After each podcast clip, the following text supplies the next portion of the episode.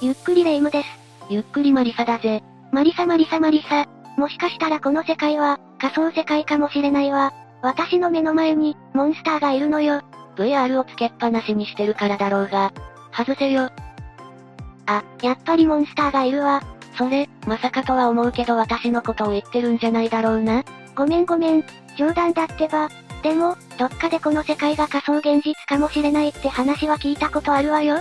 確かにそういう話はあるな。なら今日は、否定できない、世界が仮想現実である理由について解説しよう。SF ね、了解。詳しく、わかりやすく解説してね。わかったよ。それじゃあ、ゆっくりしていってね。1、この世界は仮想現実？水槽の脳とオッカムのカミソリ。さて、それじゃあまずはこの世界がどうして仮想現実なのではないか？と考えられるようになったのか？その理由について解説していこう。この手の話は本当に難しい気がするから、わかりやすく教えてね。任せておけ。ただそれでもかなり難しい分野ではあるからな。わからないことがあったらすぐに質問してくれ。了解です。まずは仮想現実とは何なのかについて解説しなくちゃな。確かに、ゲームの中にいるってわけじゃないんでしょ？でも感覚的にはそれに近いものがあると思うぜ。この仮想現実について解説するにあたり、まずは、水槽の脳という思考実験と、オッカムのカミソリについて解説したい。水槽の脳？なんか聞いたことある気がするなそれじゃあまずは水槽の脳から。水槽の脳っていうのは、非常に簡単に説明してしまうと、私たちは現在、肉体を操って日常を暮らしているけれど、それは実は夢であって、本当は脳だけが水槽に入れられて、電極を繋がれているだけなのではないか？という仮説なのさ。うんうんどういうこと？最初っからわかりにくいんだけど。じゃあまずは二つの質問を例夢にしよう。まず最初に、私たちが物事を考えたり、刺激を受けたり、対処する能力は、自分の体のどこが使用されていると思う？そりゃもちろん脳みそでしょでは二つ目だ。私たちが今、夢の中にいると否定できる確固たる証拠はあるか？そんなの証明するまでもなく、今私は目を覚まして起きてるじゃないの。科学においては証明できないことは可能性でしかない。それに、夢にもいくつか種類があって、現実としか思えないような夢もある。そりゃそうかもしれないけど、でも感覚的なことしか言えないわ。それこそ脳がそう認知しているからとしか私は言えないわ。ではその脳が誤認識していた場合は、話が変わってくるよな。誤認識？つまり、今、公園で遊んでいると脳が誤認識していた場合、部屋の中であったとしても公園で遊ぶようなことをしてしまう。って感じだ。でもそんなことありえないでしょ？だって部屋の中にいる状態で公園にいる時と同じことしたら、物は壊すし怪我もするじゃないの。だからこそ、水槽の脳なんだよ。私たちの脳は水槽に入れられて、電極に繋がれている。私たちが普段感じている五感は、すべて電気信号となって脳に送られる。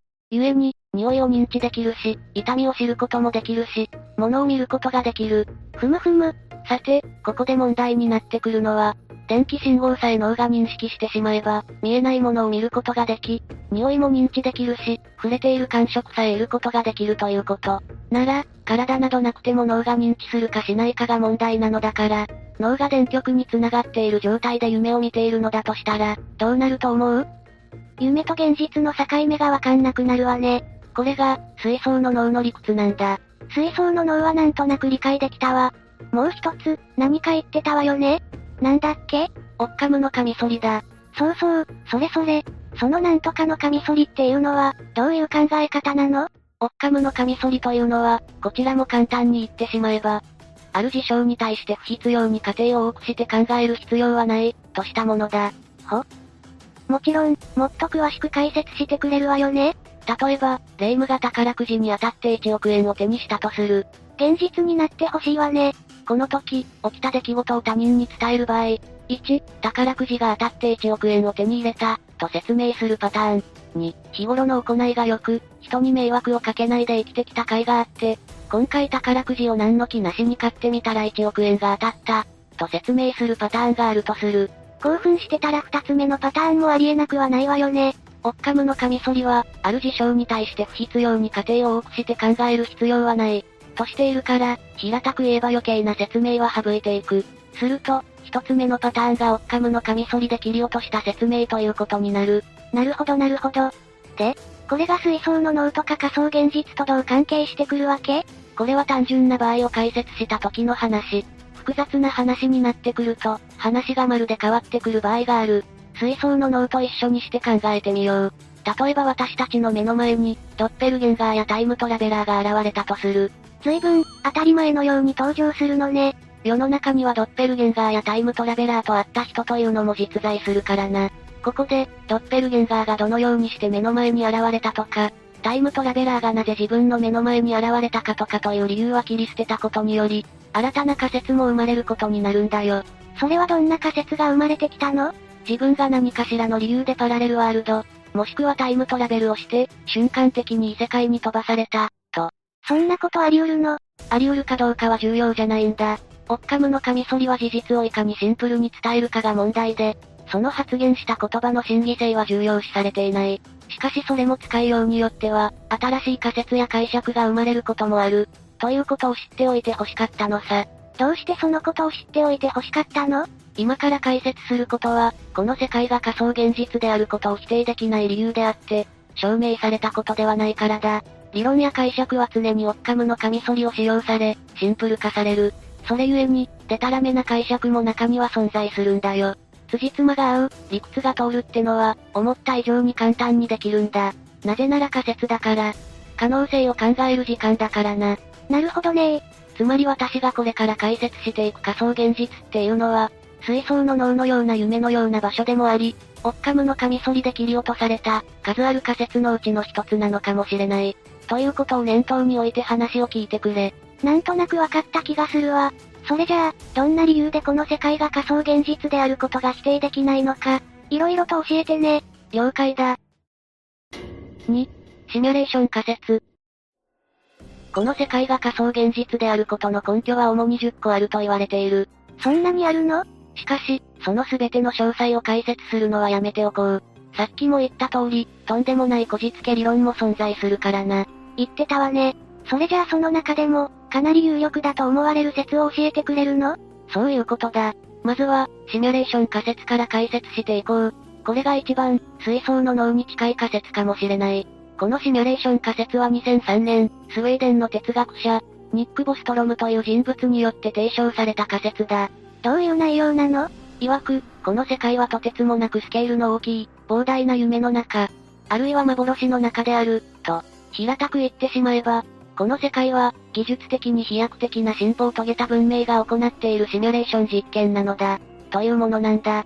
水槽の脳とほとんど同じ考え方ね。この考え方をその、ニックさんが考えついたの？いや、ニックが初めて考えついた仮説ではないようだ。昔からそういう仮説があったそうで、それに対してニックが声明を出した、というところなんだよ。でも哲学者って肩書きを持った人がそんなことを言い出したら、本当なのかな？って思っちゃうもんね。ニックはこの世界がシミュレーションの中である可能性は五分五分だと言っている。ニックの主張は主に3つ。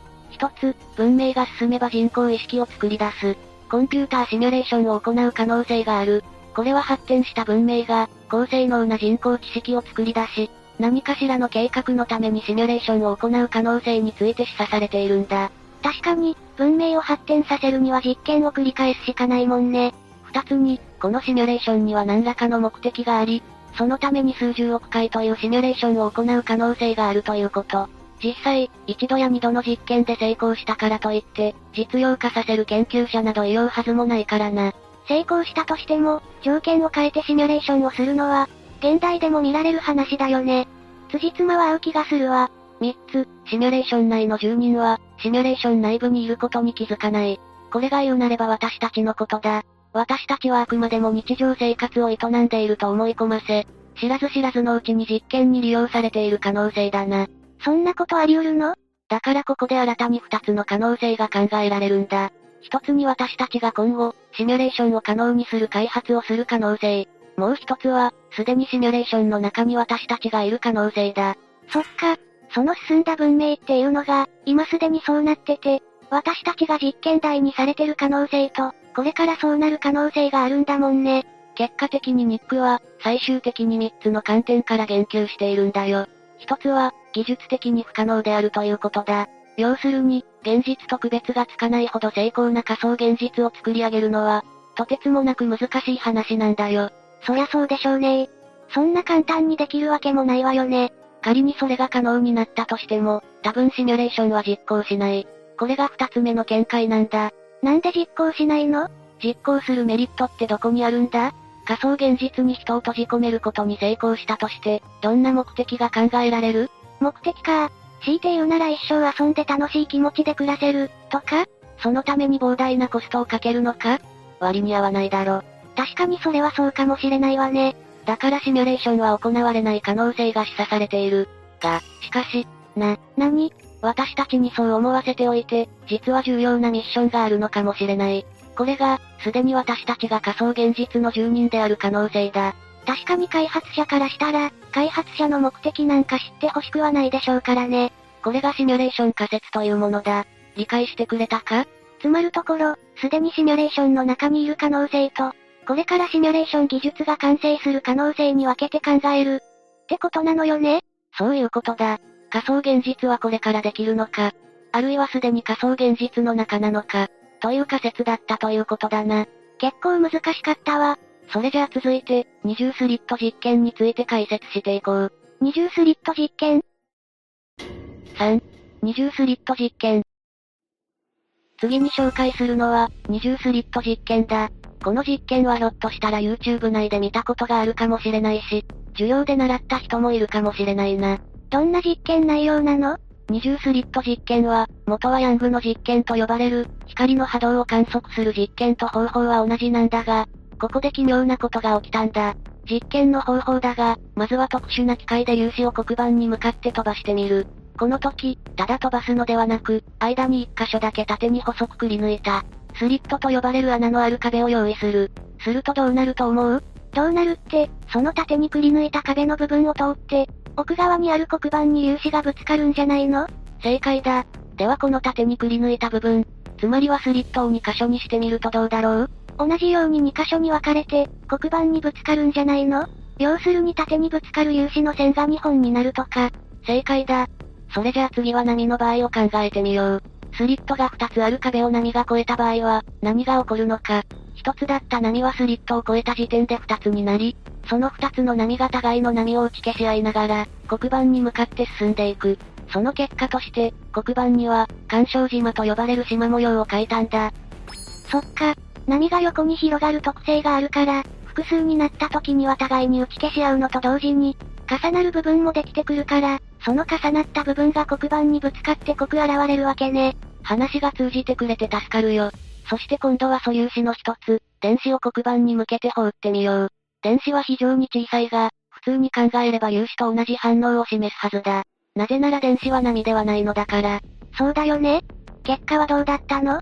スリットが一つの場合は何の問題もなかった。しかし、スリットを二つにした途端、事件は起きた。電子は波と同じように、黒板に干渉島を書いたんだよ。なんでなの？そこで考えられるのは、打ち出した電子が互いにぶつかり合っている可能性だ。そこで一つずつ電子を打ち出してみることにしたんだが、結果は同じ、干渉島を書いたのさ。電子って言ったら、言ってしまえば粒子よりものすごく小さいものでしょ？なんで波のような動きをするわけ？もしかしたら、スリットを抜けるときに、何かが起きているのかもしれない。そう思った研究者たちは、スリットの前で何が起きているのか観測することにしたんだよ。当然の判断ね。しかし、観測を始めた瞬間に、電子は黒板に干渉島を書くことはなくなり、粒子と同じよう二つのスリットの通りに、黒板に打ち出されたんだ。つまり、どうやって干渉島を書いたのか、その観測が急にできなくなってしまったんだよ。な、ななな、なんでなの？はっきりしたことは分かっていない。けれど、観測する前には間違いなく、波動の動きを見せていた電子が、観測した瞬間、粒子の動きを見せ始めた、ということ。また一つずつ電子を打ち出しても、干渉島を書くことから、一つの電子がスリットを目の前にして、二つに分かれるという現象が起きているとされているんだよ。一つのものが二つに分かれるなんてこと？あり得るの？そこがこの実験の一番不思議なこと。そして今回、解説しているのは仮想現実の可能性についてなんだが、そういえばそうだったわね。実験内容にばっかり夢中になってて、本題を忘れるところだったわ。この電子が一つしか打ち出していないのに、二つに分かれて存在している。これを非常に簡単に解説すると、要するに、パラレルワールドの可能性が考えられるという話なんだよ。ど、どういうことなの？繰り返すが、一つのはずのものが二つになる。これがまず不思議な点なんだ。加えて近くで観測した途端、粒子と同じ動きを見せ始めた。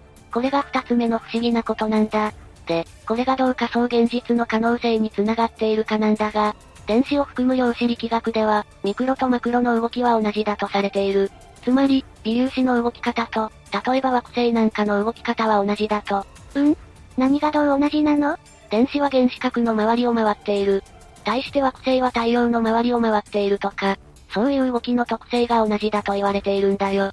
地球の周りを月が回っているのも当てはまるのかな？当てはまるな。で、だ。電子を含む量子というのは、実は一個一個の粒ではなくて、波なのではないかと考えられているんだよ。これは現代科学では、当たり前になっているそうなんだが、電子ってのは実は原子の周りを回っている存在ではなくて、原子を中心に雲のように漂っている存在なんだ。あ、ってことは一粒一粒ってわけじゃないのね。これを電子運って言うんだが、この電子運が実は、パラレルワールドにいる、無数の電子が集まってできた存在と言われているんだよ。な、なんですって一気に面白くなってきただろここで今までの話をまとめよう。パラレルワールドが実在する可能性はここでは割愛して、疑似的なパラレルワールドが作られていた場合の話だ。疑似的なパラレルワールド？仮想現実の主役は誰だと思う？そりゃ、自分自身でしょじゃあ他の人は何だと思う？なんて、もしかして NPC? という理屈になるわけだ。じゃあここで、自分の家族や友達も実は実在する人物で、ただ目の前にいるのは NPC だとした場合、仮想現実は一体どれくらい存在すると思う？そんなの生きてる人間の数だけいることになるじゃないの。そういうことになるな。そして今回、二重スリット実験によって、量子は観測する場所によって、粒子と同じ動きをする場合と、波のような動きをする場合があることが分かった。そして波のような動きをする際、電子運が波のようになって黒板に向かったのなら、ここに集まっている電子が、パラレルワールドから集まってきた電子だと仮定した場合、どうなると思う？パラレルワールドは平行世界のことだから、干渉島のような島模様になる、かな？と、考えられているってことだ。正直、これで決定的な理由とするには、まだまだ説明が足りない部分が多すぎる。しかし、可能性もまた否定しきれないんだよ。頭、爆発しそうだわ。わかるぜ。それじゃあ次の解説に行こう。4. ビッグバン理論の否定。次に解説するこの世が仮想現実である理由は、ビッグバン理論の否定にあるんだよ。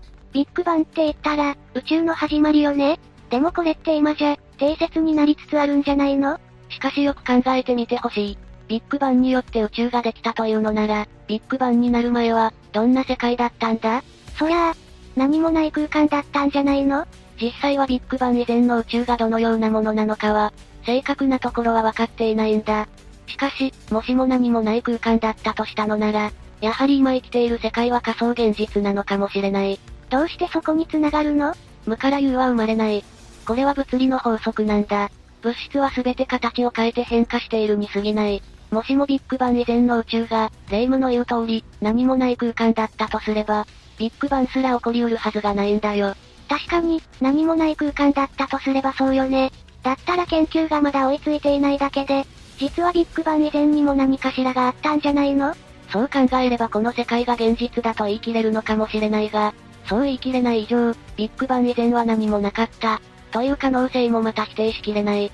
そうなると、ビッグバンも起こり得ない可能性が否定できなくなる。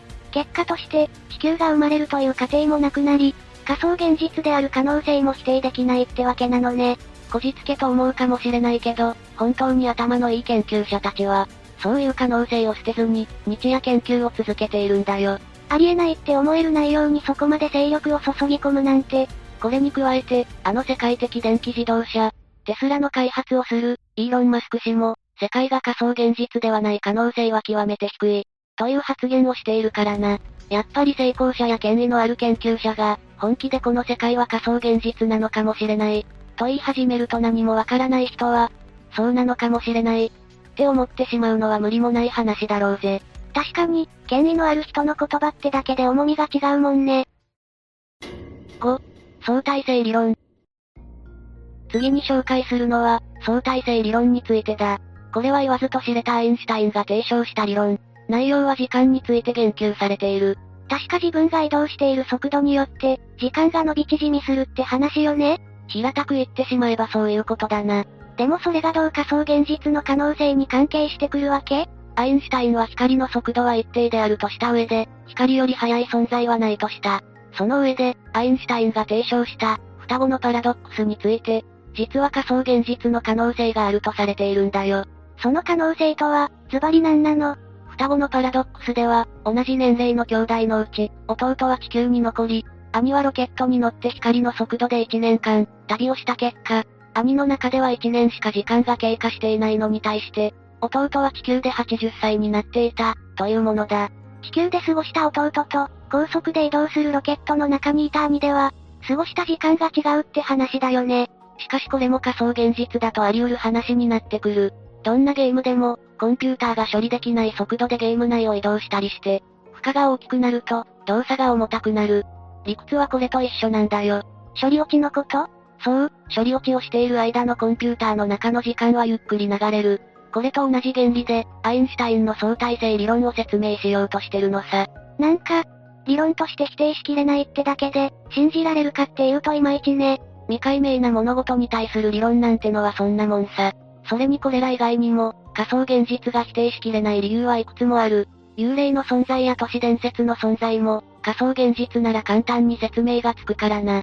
そう考えてみると、もしもこの世界が仮想現実だったとしたら、ロマンも何もない世界のような気がするわね。少なくとも仮想現実の中で生きている私たちにとっては。しかし同時に、もしも仮想現実だとすれば、誰が仮想現実の運営を行っているのか、私たちが死んでしまった後はどうなるのか、そういう考察も見てみたいよな。ただ、生身を実感できるこの感覚も実は水槽に浮かんだ脳が、電極によって与えられている刺激だなんて、夢にも思いたくはないわ。この世界が現実であってほしいもんだぜ。今回は、否定できない、世界が仮想現実である理由について紹介したぜ。難しいところは噛み砕いて話したつもりだが、どうだった？まだまだ不透明な部分が多い。って感想はどうしても抱いちゃうわね。でも SF 小説や映画にありそうな世界観ではあるし、否定しきれないってところがゾッとしちゃうわ。不気味さを含む怖さを感じたわよ、ほんと。実際に仮想現実であることの証明はまだまだできていない。ただし、昔から、もしかしたらこの世界は夢なんじゃないか？と考える人は少なからずいたってことだな。できれば、この世界が現実である証明をしてほしいわね。それは仮想現実ではないという証明ができた時かもしれないな。ぜひその発表を心待ちにしてるわ。というわけで、今日の動画はここまで。動画が面白かったら、高評価とチャンネル登録をお願いします。最後までご視聴いただきありがとうございました。